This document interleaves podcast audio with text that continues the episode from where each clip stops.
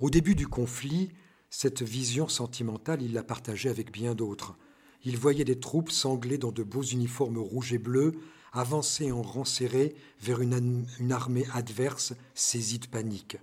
Les soldats pointaient devant eux leurs baïonnettes étincelantes, tandis que les fumées éparses de quelques obus confirmaient la déroute de l'ennemi. Au fond, Albert s'était engagé dans une guerre stendhalienne et il s'est retrouvé dans une tuerie prosaïque et barbare qui a provoqué mille morts par jour pendant cinquante mois. Pour en avoir une idée, il suffirait de s'élever un peu, de regarder le décor autour de son trou.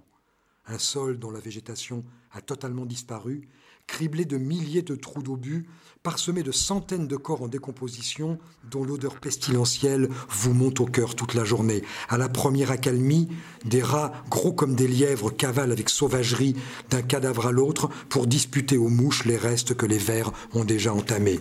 Il sait tout ça, Albert, parce qu'il a été brancardier dans l'Aisne, et que, lorsqu'il ne trouvait plus de blessés gémissants ou hurlants, il ramassait toutes sortes de corps à tous les stades de la putréfaction. Il en connaît un rayon dans ce domaine. C'était un travail ingrat pour lui qui a toujours eu le cœur pointu. Albert se retourne, regarde une dernière fois vers le haut, ça n'est pas si loin que ça finalement, simplement c'est trop loin pour lui. Il tâche de rassembler ses forces, de ne penser à rien d'autre que ça, remonter, sortir de ce trou.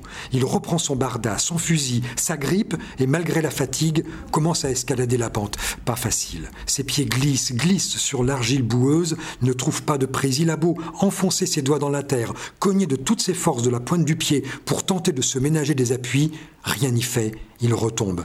Il se déleste alors de son fusil, de son sac. S'il fallait se déshabiller tout entier, il n'hésiterait pas.